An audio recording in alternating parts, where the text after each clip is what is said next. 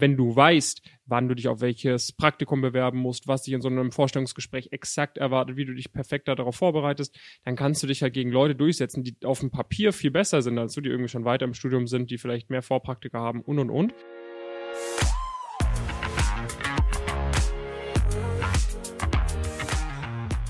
Willkommen bei der Extrameile, dem Podcast für Macher und Vordenker, die aktiv daran arbeiten, ihre Vision Wirklichkeit werden zu lassen und dabei Grenzen überwinden.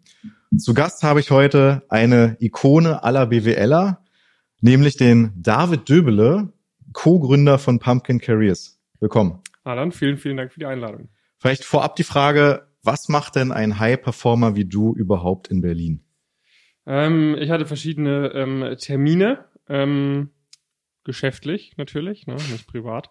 Ähm, wir hatten gestern einige Videos aufgenommen. Ich wurde zum Beispiel eingeladen vom Podcast von Zeit Campus, ne, natürlich noch für diesen äh, Podcast. Äh, heute Vormittag äh, eine befreundete Agentur von uns äh, getroffen. Nachher gehen wir noch zu ähm, einer äh, Investmentbank-Boutique, mit denen wir regelmäßig zusammenarbeiten. Äh, solche Geschichten, ein bisschen Netzwerken. Ähm, aber morgen, nee, heute Abend geht's auch wieder zurück nach Frankfurt am Main. Das ist ja super. Ähm, du hast dich ja darauf spezialisiert, Karrierebegeisterten zu helfen, genau in die Jobs zu kommen, die für sie erstrebenswert sind mit mhm. Pumpkin Careers. Äh, ich hatte ja selber BWL früher studiert und da weiß ich, da gab es sowas tatsächlich nicht. Es gab diesen Vivi-Treff, es gab vielleicht einige Forenportale, nicht mal LinkedIn war vor fünf, sechs Jahren wirklich ja, groß ja. oder sage ich mal sehr international. Ähm, was fasziniert dich daran, genau diese Schmiede der neuen Berater und Investmentbanker hochzuziehen? Sind halt viele verschiedene Aspekte. Also ich hätte mir selber das ähm, Anfang von meinem Studium super gerne gewünscht oder auch in der Mitte oder sogar am Ende von meinem Studium. Ähm, mhm. Hätte ich sowas ganz gerne an meiner Seite gehabt, weil halt sehr vieles sehr viel leichter gewesen wäre. Das heißt, mein Mitgründer Jonas und ich, wir haben das Ganze gemacht, weil wir halt selber gedacht haben, hey, uns hätte das super viel geholfen. So. Der zweite Vorteil daran ist, dass ähm, es jetzt halt in diesen Bereichen A, um sehr, sehr viel Geld oder Opportunitäten geht, die du dir aufbauen kannst. Das heißt, es lohnt sich halt auch dafür, für eine Karriereberatung Geld in die Hand zu nehmen, weil wenn du irgendwie in Praktika zwischen zwei bis 5.000 Euro im Monat schon verdienst irgendwie und dann einsteigen kannst mit 70 bis irgendwie 140, 150.000 Euro, ähm, da macht es halt Sinn, ein paar, paar, paar Euros äh, vielleicht für sein Studium in sich selbst zu investieren, damit man da sicherer und wahrscheinlicher reinkommt. So, und der dritte Vorteil ist halt, dass in diesen Branchen es halt leider oder leider für die Firmen, aber gut für die äh, Studierenden nicht so sehr drauf ankommt, was du wirklich de facto kannst, sondern dass es auch viel drauf ankommt, weißt du, wie der Hase läuft, weißt du, wie das Spiel funktioniert, wen kennst du und so weiter und so fort. Und ich meine, das ist auch ein bisschen part of the job. Ne? Es sind äh, ist irgendwo ein People's Business, es geht um Beziehungen und und und. Es geht darum, dass man weiß, wie man in gewissen Situationen vorgehen soll und so weiter und so fort. Und das spiegelt sich halt auch in den gesamten Auswahlprozessen von den Top-Firmen wieder. Das heißt, ähm, wenn du weißt, wann du dich auf welches Praktikum bewerben musst, was dich in so einem Vorstellungsgespräch exakt erwartet, wie du dich perfekter darauf vorbereitest, dann kannst du dich halt gegen Leute durchsetzen, die auf dem Papier viel besser sind als du, die irgendwie schon weiter im Studium sind, die vielleicht mehr Vorpraktika haben und und und. Aber wenn die nicht genauso gut wie du wissen, wie der Hase läuft, dann kannst du dir da halt einen großen Vorteil ermöglichen und das können wir halt mit unserer Dienstleistung den Studierenden ermöglichen, dass sie sich genau diesen Vorteil sichern und dann halt sehr schnell an anderen Leuten vorbeiziehen. Aber das bedeutet ja quasi, ähm, die Uni, an der du studierst, ist dann doch nicht mehr so wichtig, weil du hast ja jetzt gerade viele weiche Faktoren hm. ähm, aufgestellt. Also sprich, dass man weiß, wie man sich mit wem vielleicht vernetzt. Ja. Ähm, wenn man jetzt beispielsweise den Insta-Stories äh, sieht, dann, dann merkt man ja, die häufigste Frage ist, ist Uni X ja. gut für diesen Job? Und äh, das heißt, da ist eine große Misconception im Markt.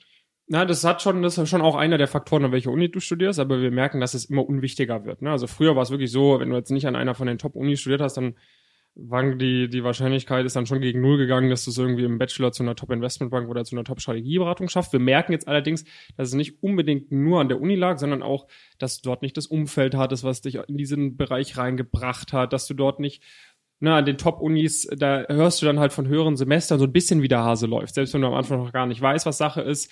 Tendenziell gehen die Top-Abiturienten eher an die Top-Unis und und und. Das schaukelt sich dann halt alles gegenseitig so ein bisschen hoch. Und dann gehen auch die Firmen eher an die Top-Unis und machen dann einen Workshop. Ne? Wenn du sagst, du machst als Firma irgendwie vier Workshops an Unis pro Jahr, gehst du dann an die FH im Nirgendwo oder gehst du an die Uni Mannheim und an die Uni St. Gallen, wo du weißt, da sind die Top-Abiturienten, die top ambitionierten Leute Natürlich, wenn du nur eine begrenzte Anzahl an Workshops machst, gehst du erstmal dahin, um neue Talente zu attracten. Das heißt, es hat schon noch Vorteile, an so super Unis zu studieren. Wir haben aber auch etliche Leute bei unserem Programm. Also wir betreuen etwas über 1000 Leute in unserem Coaching-Programm. 1000 Leute? Wahnsinn. Über 1000 Leute tatsächlich. Mhm. Ähm, und äh, die Hälfte studiert so an acht, neun Unis und die andere Hälfte studiert an 120 verschiedenen anderen Hochschulen.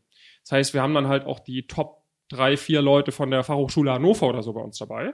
Das sind dann die wenig, die einzigsten oder die einzigen oder wenige der, wenige der einzigen irgendwie an ihrer Hochschule, die da quasi diese Ziele haben, aber mit uns kriegen die es halt trotzdem hin. Und das finde ich dann auch immer cool, wenn die dann Leute teilweise auch ausstechen, die von viel besseren Unis kommen, die vielleicht auch familiär ein viel besseres Umfeld haben, die dann aber deshalb den Bewerbungsprozess nicht so ernst genommen haben und dann ausgestochen werden von Leuten, die es theoretisch gar nicht reinschaffen dürften, aber es aber halt dann mit uns hinbekommen. Und das finde ich ist auch so ein bisschen unsere Mission, dass wir so diese Jobs, die sehr, sehr kompetitiv, sehr elitär sind, auch ein bisschen diverser machen. Ne? Dass mhm. da nicht nur ähm, die Rich Kids reinkommen, wo die Eltern schon Investmentbanker waren und und und, sondern dass man halt auch jemandem die Möglichkeit gibt, der vielleicht äh, als erster in seiner Familie studiert äh, und mit uns dann halt allein durch die ganzen kostenlosen Sachen auf Social Media schon ganz gut versteht, wie das System grob funktioniert.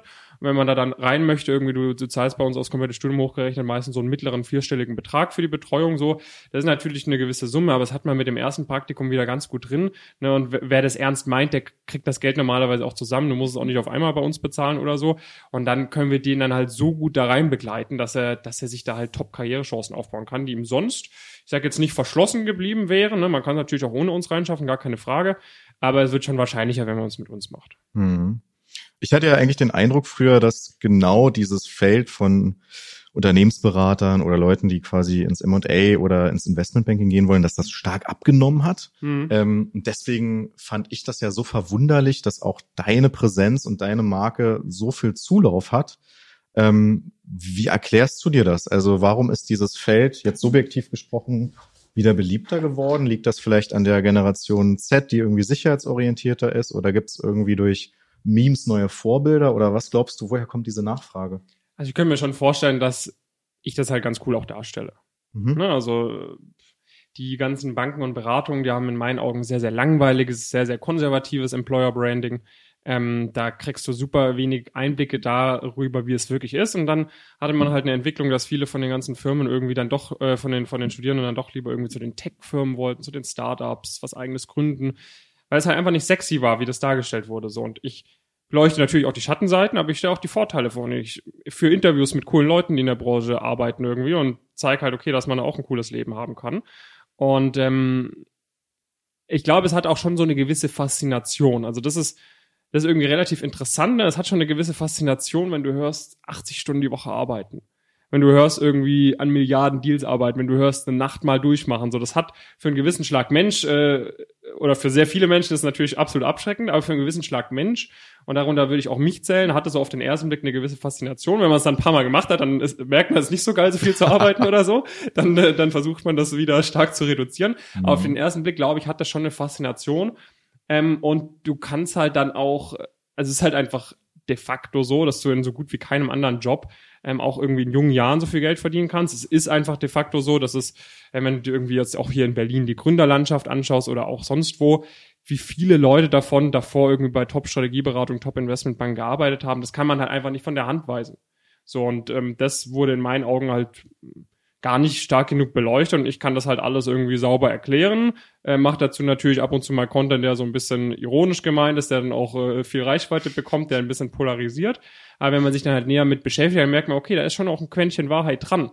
Und halt auch in so Sachen, die dann halt voll viel Reichweite bekommen, wird dann halt, fließt dann halt auch mal irgendwie ein, zwei Vorteile irgendwie ein davon. Ja. Und ich glaube, dadurch wird es attraktiv, plus, ähm, dass es halt dadurch, ähm, keine Ahnung, ich würde mich selber jetzt nicht als cool oder so bezeichnen oder keine Ahnung, ich habe jetzt ja, also weil also ich will mich jetzt hier nicht in den Himmel loben, aber ich glaube, dass das halt schon ähm, für viele ähm, junge Studierende dadurch, dass halt jemand, der auch so auf Social Media auf cool macht sozusagen, ja, der einfach ein scheinbar cooles Leben führt, der irgendwie ähm, Influencer ist und so weiter, über sowas spricht und das halt auch, ne, ich meine, die ganzen, keine Ahnung, Rapper und so weiter, die sprechen darüber, äh, Drogen, was weiß ich, äh, Scheiß auf die Schule und und und. Und ich bin halt genau das Gegenteil. Ich sag, also. hey, es ist cool, wenn du dich im Abitur anstrengst und ein 1-0-Abi machst, weil dann kannst du hier an die und die Uni kommen, kriegst ein Stipendium und kannst krasse Praktika bekommen und kannst XYZ werden. Und das da, also ich habe da jetzt noch nicht irgendwie Influencer gekannt, die halt sowas gesagt haben.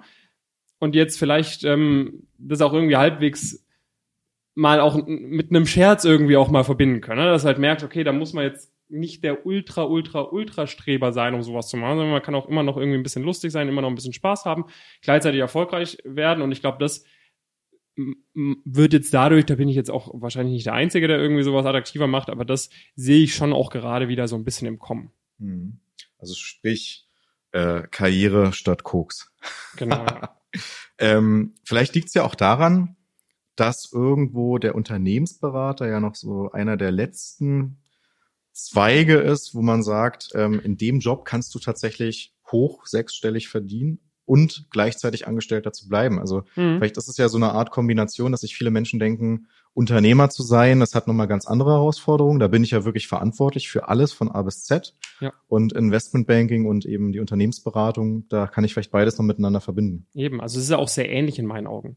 Tatsächlich. Also der, der, Workload ist äh, der gleiche, mehr oder weniger. Mhm. Ähm, die Gehaltsaussichten sind mehr oder weniger die gleichen. Natürlich kannst du jetzt äh, äh, es gibt auch Angestellte, aber das ist dann so das Ding, so im Private Equity, im Investmentbanking, in der Strategieberatung, wenn du dann mal in solche siebenstelligen Gehaltssphären gehst, da hast du ja auch eine unternehmerische Mitverantwortung. Da bist du meistens Partner bei der Firma, da bist du selber investiert mit deinem Eigenkapital und dann bist du ja irgendwo auch Unternehmer.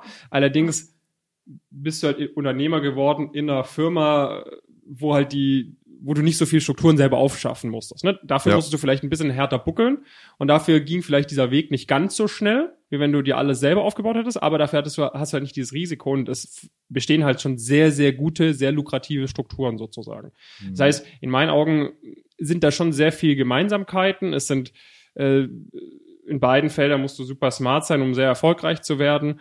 Ähm, und ich glaube halt, und ich meine, es gibt ja auch regelmäßig Leute, die irgendwas gründen, dann doch wieder ins Investmentbanking gehen oder andersrum. Ne? Also sowas sieht man ja mhm. auch relativ häufig irgendwie, vor allem dann andersrum, aber auch ab und zu Leute, die irgendwie einen Exit gemacht haben, irgendwie Mitte 20 oder ja. vielleicht Anfang 20, schon irgendwie mit 18 Unternehmen während dem Studium gegründet haben, dann Exit gemacht haben, da zwei, drei Mio mitgenommen haben ja. und sagen, okay, ich will jetzt nicht irgendwie nach Südostasien auswandern und den Rest von meinem Leben da genießen für 1000 Euro im Monat. Ich will jetzt auch nochmal hier mir in Deutschland irgendwie nochmal was aufbauen oder so, die dann da in so einen Bereich einsteigen. Also das kriegen wir auch regelmäßig. Also ich kann sagen, die Unternehmer, die bei uns Kunde sind, die wir gut kennen und die am stromlinienförmigsten ihr Unternehmen aufbauen, die kommen tatsächlich aus der Unternehmensberatung oder von Banken. Ja, also das ist auch so, also ich selber, ähm, wie man meinem äh, Lebenslauf entnehmen kann, habe ja noch nicht so viel Praxiserfahrung gesammelt eigentlich bei irgendwelchen Firmen, weil ich mich relativ früh direkt auf meinen YouTube-Kanal konzentriert hatte. Mein Mitgründer Jonas hingegen war in seinem Bachelor unter anderem bei Roland Berger und bei BCG Praktikant, also zwei führende Strategieberatungen. Und der treibt auch sehr, sehr viele Prozesse bei uns intern weiter so. Und da merkt man auf jeden Fall, dass der da auch ein, sag ich mal, ganz anderes Verständnis für viele Aspekte hat. Ähm, und das ist schon, ja, es wird jetzt nicht ohne Grund sein, dass, ähm, dass, dass, dass du so viele erfolgreiche Kunden hast, die so einen Background haben und dass auch irgendwie du deutlich leichter irgendwie an Venture Capital Funding vielleicht kommst, wenn du bei JP Morgan warst, wenn du bei BCG warst und so weiter und so fort. Hast du denn Angebote von Banken, die dich jetzt auch gerne einstellen wollen würden? Nee. Ich glaube, der, also Nee, habe ich nicht tatsächlich. Also es gibt natürlich ab und zu mal jemand, der dann so im Scherz sagt, oh, das wäre aber cool, wenn du bei uns gewesen bist, aber ich habe jetzt noch nie ein ernsthaftes Angebot bekommen. Ähm, und das äh, macht macht, glaube ich, auch nicht so viel Sinn. Also es wäre mhm. weder für mich noch die Bank vermutlich attraktiv. Also es wäre vielleicht so ein bisschen, also wäre natürlich ein krasser, äh, krasser ähm, Social Media Stunt sozusagen, wenn es auf, auf einmal heißt, David Döbel arbeitet jetzt da und da. Aber ich, äh, also da müsste dann schon ein sehr attraktives Angebot sein, dass sowas in Frage kommen würde. Ja, vielleicht eine chinesische Bank, die hier Fuß fassen will und dann nochmal mehr Image braucht. We will see. Ähm, ja, okay.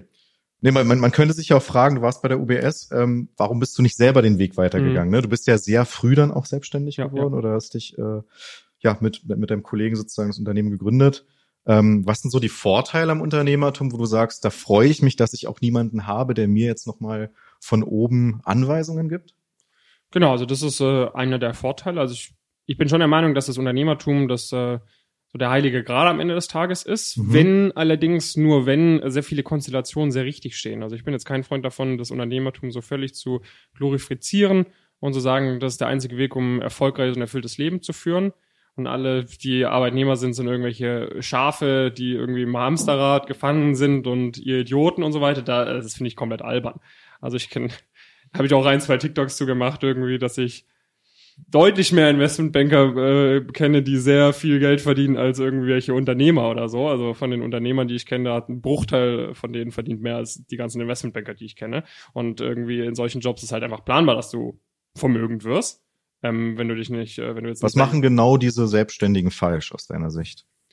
Ja, das ist halt super, super schwer, ist über ein gewisses Niveau herauszukommen. Ne? Also du musst dann ja, also natürlich kannst du irgendwie so, so solo-Selbstständiger sein und deine Rechnungen von Monat bis Monat irgendwie bezahlen und super viel arbeiten, aber um dir dann ein Team aufzubauen, um dann irgendwie Prozesse zu etablieren, sodass du dich dann auch mehr und mehr da rausziehen kannst. So, auch wir sind noch nicht so weit. Ne? Wir machen das seit drei Jahren, wir arbeiten da 60, 70 Stunden die Woche meistens irgendwie dann dafür. So, das ist halt nicht so trivial irgendwie. Und äh, ähm, das ist halt so eine Sache. Also ich meine, bei uns sind auch sehr viele Konstellationen sehr richtig. Wir haben eine spannende Nische gefunden, wir haben irgendwie ein cooles Team, wir haben, äh, wir sind bereit, hart zu arbeiten, wir hatten an vielen Stellen Quäntchen Glück und und und. Und es äh, scheint, also ich sag mal, wir haben jetzt 20 Mitarbeiter nach drei Jahren, irgendwie haben ein Großoffice, wir haben über 1000 Coaching-Member, wir haben über 50 oder 60 Firmenpartner und und und. Also es geht schon in die richtige Richtung. Aber es ist noch nicht so, dass ich wirklich sagen kann, ich habe ein zehnmal besseres Leben, als wenn ich als einfach in den Job eingestiegen wäre. Hm. Also in unseren Branchen zumindest. Mhm. Und ähm, von dem her so, wenn da, wenn da zwei Faktoren nicht so richtig gewesen wären, wenn da irgendwie, keine Ahnung, irgendwie, zum Beispiel der Zeitpunkt, ne? Das war halt, wir waren am Ende vom Studium, hatten keine Opportunitätskosten. Da haben wir uns halt das hm. erste Jahr noch von unseren restlichen Ersparnissen irgendwie so ge gelebt, noch irgendwie gehaust, wie so äh, von irgendwie 600, 700 Euro im Monat irgendwie gelebt, um halbwegs über die Runden zu kommen. So hätte ich irgendwie, wäre da ein Zeitpunkt ein anderer gewesen, wo ich vielleicht schon irgendeine Familie hätte oder so, da hätte ich sowas nicht machen können. So, mhm. ne? Und das heißt, das, das meine ich halt quasi. Also ich denke schon, dass wenn du ganz oben bist, ähm, quasi in deiner eigenen Pyramide und das Business Model ist richtig geil und so weiter, dann ist natürlich das Beste. Aber es gibt halt Firmen wie irgendwie Banken, Beratungen oder auch andere Firmen, die halt so ein geniales Business Model haben, dass es auch dann super lukrativ ist, wenn du halt relativ weit unten da bist, in dieser Pyramide sozusagen, in der Hierarchiepyramide ähm, weil es halt einfach so lukrativ ist, dass du selbst, wenn du ganz unten bist und noch viel von deiner Arbeit für die, die über dir stehen, quasi drauf geht sozusagen, sich immer noch super rentieren kann. Ja. Du hast ja gerade eben schon angesprochen, 60 Stunden, 70 Stunden, 80 Stunden pro Woche Arbeit. Was würdest du den Leuten sagen, vielleicht klischeehaft auch aus Berlin, die sagen, David, was du da predigst, das ist total unnormal und äh, schädlich. Denk doch mal an eine Work-Life-Balance. Ja, also ich sag mal so, es kann ja jeder das so machen, wie er oder sie es für richtig hält oder wie, also kann ja jeder machen, wie er will. Ähm, äh, und äh, ich kann das absolut nachvollziehen, wenn man sagt, das ist einem halt nicht so wichtig. Also ich denke mal, jeder hat irgendwie so ein bisschen eine andere Lebensphilosophie, jeder holt sich irgendwie seine Zufriedenheit, sein Glück von anderen Faktoren wenn du merkst, es erfüllt dich mehr irgendwie, wenn du jeden Tag drei Stunden mit deinem Hund spazieren gehst oder wenn du jeden Tag mit zwei Stunden mit deinen ähm, Familienmitgliedern telefonierst und, und was weiß ich so, dann ist das ja völlig fein. Also sie sagten jetzt nicht, dass der heilige Gral ist, um erfüllt zu sein, für jeden Menschen auf der Welt 80 Stunden zu arbeiten. Hm. Ähm, oder, also auch 80 Stunden finde ich ein bisschen too much. Ne? Also das äh, muss ab und zu vielleicht mal sein, aber das ist dann wirklich schon, äh, das ist too much, das ist auf Dauer absolut nicht cool. Aber ich würde mal sagen, so 50, 60 Stunden die Woche kriegt man schon hin, wenn man irgendwie einen spannenden Job hat, dass einem das Spaß macht. Und ich meine, ja. äh, mir macht mein Job halt auch Spaß. Also ich finde es gerade cool, diesen ja. Podcast hier mit dir aufzunehmen, irgendwie jetzt gleich zum nächsten Termin zu gehen, zum nächsten Termin, irgendwie ich erziele Progress, irgendwie ich weiß, wofür ich das mache, ich habe irgendwie Weiterentwicklung. So, also da, da würde man wahrscheinlich sagen, also ich, es gibt auf jeden Fall Leute, die sagen, wir haben völlig einen an der Waffe, mhm. irgendwie, ne? Also, aber ich meine, was, was ist der Sinn des Lebens, ne? Also vielleicht, es gibt keinen Sinn, ne, also da, jeder muss halt sich so, es geht mir einfach darum, dass ich am Ende des Tages glücklich bin und zufrieden einschlafen kann und das, das habe ich gerade, ne, das wird sich mhm. vermutlich irgendwann mal ändern, also ich will auch mal irgendwie auf jeden Fall äh, in einem Alter sein, wo ich irgendwie acht Stunden am Tag auf dem Golfplatz verbringen kann, ohne dann schlechtes Gewissen zu haben, aber aktuell macht es mir halt mehr Spaß, so viel zu arbeiten und Spannend ist ja, es gibt ja dieses Zitat, äh, was da quasi also auch als Totschlagargument kommt, wo gesagt wird, ich weiß nicht, ob es dann Zitatgeber gibt, aber es heißt doch. Sonst ähm, ist von dir das Zitat. nee, nee, auf keinen Fall. Ähm, denn so sinngemäß niemand, der ähm, äh, sozusagen die letzten Stunden äh, seines Lebens verbringt, blickt dann reumütig zurück und sagt, hätte ich mal mehr gearbeitet. Ja? Das stimmt wahrscheinlich. Aber, aber was ja nicht impliziert wird oder, oder was vergessen wird, ist ja, man muss ja einen gewissen Effort in Dinge stecken, um sich ein bestimmtes Leben zu ermöglichen. Also hättest du damals gesagt, ne, äh, ich habe keinen Bock auf YouTube, hier zwei neue Abonnenten pro Tag, so wird's ja auch irgendwann gewesen sein. Ja, ja. Am Anfang sehr langsam, darauf ja, ja. habe ich keinen Bock, dann wärst du ja nicht heute da, wo du stehst. Ja, absolut. Und also ich bin sehr froh, dass ich so viel gearbeitet habe bisher. Also ich sag mal so, wenn jetzt mein, äh, ich weiß nicht, wann mein Leben vorbei ist. Ne? Also ich habe äh, Es kann sein, irgendwie jetzt nachher, wir gehen vor die Straße und ein Auto fährt und mich über den Haufen, dann ist, dann ist vorbei. Ähm, ich hoffe nicht, aber es kann Oder passieren. die Golfplatzkarriere nicht. Ja, äh, genau, dann stark. wird es halt mit dem Golfen nichts, aber dann sage ich, okay, ich habe immerhin irgendwie eine gewisse einen positiven Impact gehabt irgendwo, ich habe irgendwie was was äh, was verändert. Ähm, und jetzt am, am Strand irgendwie zu liegen, gibt einem für ein paar Momente ein cooles Gefühl, aber so also jetzt irgendwie drei Monate ja nur am Strand zu liegen, weiß ich jetzt auch nicht, ob ich dann sage, okay, vielleicht hätten auch zwei, drei Tage gereicht. Dann Mhm. über, hätte ich mir vielleicht überlegt, wenn ich nach drei Monaten am Strand liegen, dann vom Auto überfahren werde, dass ich dann sage, warum habe ich nicht noch das gemacht, das gemacht? Also ich denke, es gibt immer irgendwie ein Gefühl, dass man irgendwie was bereut. Also ich, ich bin auf jeden Fall da, der Meinung, dass das Leben deutlich mehr bietet, als jetzt nur in irgendwelchen Meetings abzuhängen und im Büro zu arbeiten. Ähm, bis einem die Haare ausfallen, dann man mit 60 in Rente geht oder mit 70 in Rente geht und dann äh, in seiner Bude irgendwie abhängt irgendwie. Also ich will schon erleben, ich will, ich will reisen und und und und und. Aber ist halt die Frage, ob man sagt, man macht das irgendwie, äh, man sucht sich einen ganz normalen, stinknormalen Job irgendwie, hat dann irgendwie ein, äh, fünf Wochen Urlaub im Jahr, da guckt, muss man dann so aufs Geld achten, wo man Urlaub macht, kann mal das vielleicht machen, das vielleicht machen, dann passiert irgendwas, da muss man ja sparen, kann keinen Urlaub machen. Oder ob man halt sagt, man haut halt rein, so, solange man jung ist, irgendwie, wenn man Gas hat, wenn wenn man, wenn es einem Spaß macht irgendwie. Ich meine, bei uns in der Gründung, es war Corona, da konnte man eh nicht großartig reisen, zieht das dann halt irgendwie durch und also ich kenne viele Leute, die sehr hart gearbeitet haben, jetzt irgendwie Mitte 30, Mitte 40 sind, die sagen, äh, also Gott sei Dank habe ich das gemacht. Ich habe das, also, na, also ich kenne halt eher die Perspektive. Es wird auf jeden Fall auch Leute geben, die das sehr bereuen. Ja, aber es gibt auch Leute, die es nicht bereuen, ne? Ja. So. Was war denn dein größter Effektivitätshack aus den letzten Monaten? Gab es da so eine Sache, wo du gesagt hast, das hat mich nochmal ein Stück weit nach vorne gebracht? Also es gab jetzt eigentlich keinen Hack, wo ich sage, okay, da war ich jetzt auf einmal 100% effektiver oder so. Mhm. Ähm, also bei uns ist das Unternehmen so aufgebaut, dass der Jonas eigentlich sich intern um so die gesamten Prozesse kümmert. Und äh, ich habe jetzt zum Beispiel auch so, also ich war dann quasi ne, so das Gesicht nach außen und jetzt auch im, im Marketing habe ich jetzt viele Bereiche irgendwie abgegeben. Da muss ich mich jetzt nicht mehr so drum kümmern, dass das gecheckt wird, das gecheckt wird. Das hat mir nochmal super viel Freiraum gegeben. Ja. Äh, jetzt bin ich gerade wieder in einem anderen Prozess und ein bisschen involviert, aber wenn das wieder weg ist, dann können äh, zum Beispiel der Vincent und ich äh, die ganze Zeit irgendwie durch die Gegend äh, fahren und irgendwie coole Videos machen und so weiter. Und das ist halt das, wo, was am allerbesten ist, oder irgendwie mit Leuten sprechen, in Meetings, äh, in Meetings sein. Ähm, das heißt, irgendwie halt hinzubekommen, wo ist man gut, wo ist man schlecht und die Sachen, wo man nicht so völlig effektiv ist, die quasi an kompetente Mitarbeiter outzusourcen. Das ist, denke ich mal, so deutlich effektiver Mhm. als ähm, irgendwie äh, am, keine Ahnung, 20 Minuten früher aufzustehen oder so, ne? Weil ein Mitarbeiter, der acht Stunden am Tag was macht, kriegt wahrscheinlich mehr gebacken als du in 20 Minuten. Ja, glaube ich, ja. Nee, hätte mich ja interessiert, weil du ja auch jemand bist, der sozusagen durchaus von früh morgens bis spät abends äh, unterwegs ist, Dinge tut. Und ähm, weiß nicht, manche schwören ja auf äh, Mobiles, die irgendwie sozusagen die, die Körperwerte äh, Werte be beobachten und ähnliches. Ja, also was ich zum Beispiel hab, ähm, ist quasi so eine, so eine App, die heißt Sleep Cycle. Ich weiß nicht, ob du die Mhm. kennst. Ähm, Mhm. Kennst du nicht? Nee. Ja, lade die mal ich runter. Wirklich automatisch immer halb äh, acht auf. Jedem, okay, ja, also jedem bisher, dem ich dir empfohlen habe, der nutzt die, äh, Ja, die ganze okay. Zeit seitdem. Mhm. Ähm, da kannst du einstellen, du legst das Handy. Das einzige Problem ist, es killt deinen Akku komplett. Also entweder äh, bist du bei irgendeinem Tarif, sodass du einmal im Jahr ein neues Handy bekommst, oder du benutzt dafür irgendein ausrangiertes Handy, äh, weil dann ist äh, dein, dein Akku ist dann ziemlich schnell ziemlich kaputt. Und das ähm, misst quasi deinen dein, dein Atem, wo, wenn du schläfst. Du hast ja so gewisse Schlafphasen, meistens so circa 90 Minuten, von Tiefschlaf bis fast Wachphase. Und das, äh, da kannst du da einstellen, zum Beispiel so ein 30-Minuten-Fenster, wo es dich wecken soll.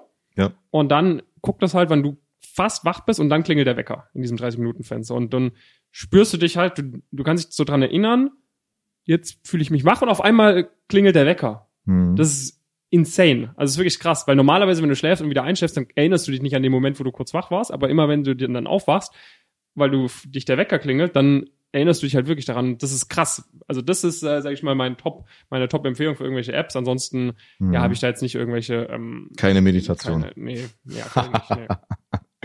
Okay, cool. Dann hattest du ja letztens ähm, in einem Video auch gesagt, dass äh, dein Vater relativ äh, früh gestorben ist, ne? Ja, ja. Ähm, das ist ja sicherlich auch, auch eine Sache, wo man ja so eine Orientierungsfigur nicht hat. Ähm, ist das vielleicht auch ein Grund, wieso du sehr große Schritte nach vorne gegangen bist? Ähm, einfach um diese Selbstverantwortung, die man dann ja nun mal hat, ähm, ja, auch noch stärker auszuleben, beziehungsweise hat dich das sozusagen noch eigenständiger gemacht? Gewiss, ja, ja. Also weil du halt einfach merkst, okay, irgendwie es gibt jetzt halt. Also ich meine, wir leben in Deutschland, ne? Am Ende des Tages gibt es schon immer ein Auffangbecken. Mhm. Aber ähm, so das, wir waren jetzt davor jetzt auch schon jetzt kein reiches Elternhaus und wenn dann quasi die Person wegfällt, die irgendwie normal Geld verdient hat irgendwie, dann äh, wird es nicht besser sozusagen die Situation dadurch. Und wenn man dann halt so mal ein bisschen kalkuliert, okay, wie viel Euro Budget habe ich denn für mein Studium? Und einem dann klar wird, okay, wenn dann danach muss man halt gucken, wo man bleibt. Ne? Also das ist dann halt so ein bisschen die äh, das Mindset irgendwie. Und das wurde mir dann schon relativ früh irgendwie bewusst.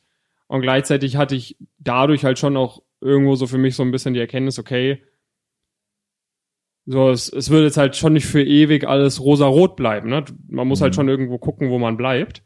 Ähm, und ich würde schon sagen, dass mir das auch viel vielleicht Freiheit auch gegeben hat, auch mal gewisse Sachen auszuprobieren, weil so, wenn man irgendwie so, ne, so, ich meine, als Sohn guckt man ja schon immer in den meisten Fällen zu seinem Vater empor. Mhm. Irgendwo, ne? Also mhm. das ist ja, zumindest wenn die Familiengefüge gut sind, irgendwie, sag mal, oder was heißt gut oder so traditionell irgendwie, ne, wenn man da eine gute Beziehung zu seinen Eltern hat, würde ich mal behaupten, ich bin ja jetzt absolut kein äh, Verhaltenspsychologe oder sonst was, ne? Also bitte nehmt das jetzt vielleicht auch nicht zu ernst, was ich sage, aber ich würde schon behaupten, dass man als Sohn irgendwie da zu seinem Vater aufschaut und das irgendwie eine Vorbildfunktion sein sollte.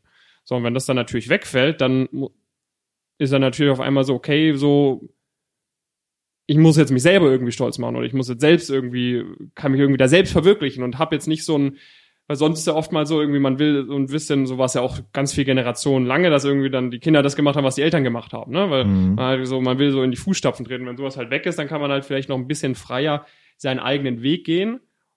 Und wahrscheinlich habe ich dann schon auch bei so ein paar Sachen gesagt, okay, ich take jetzt einfach das Risk weil ich jetzt halt nicht so eine, so eine Vorgabe hatte, was ich sonst machen soll.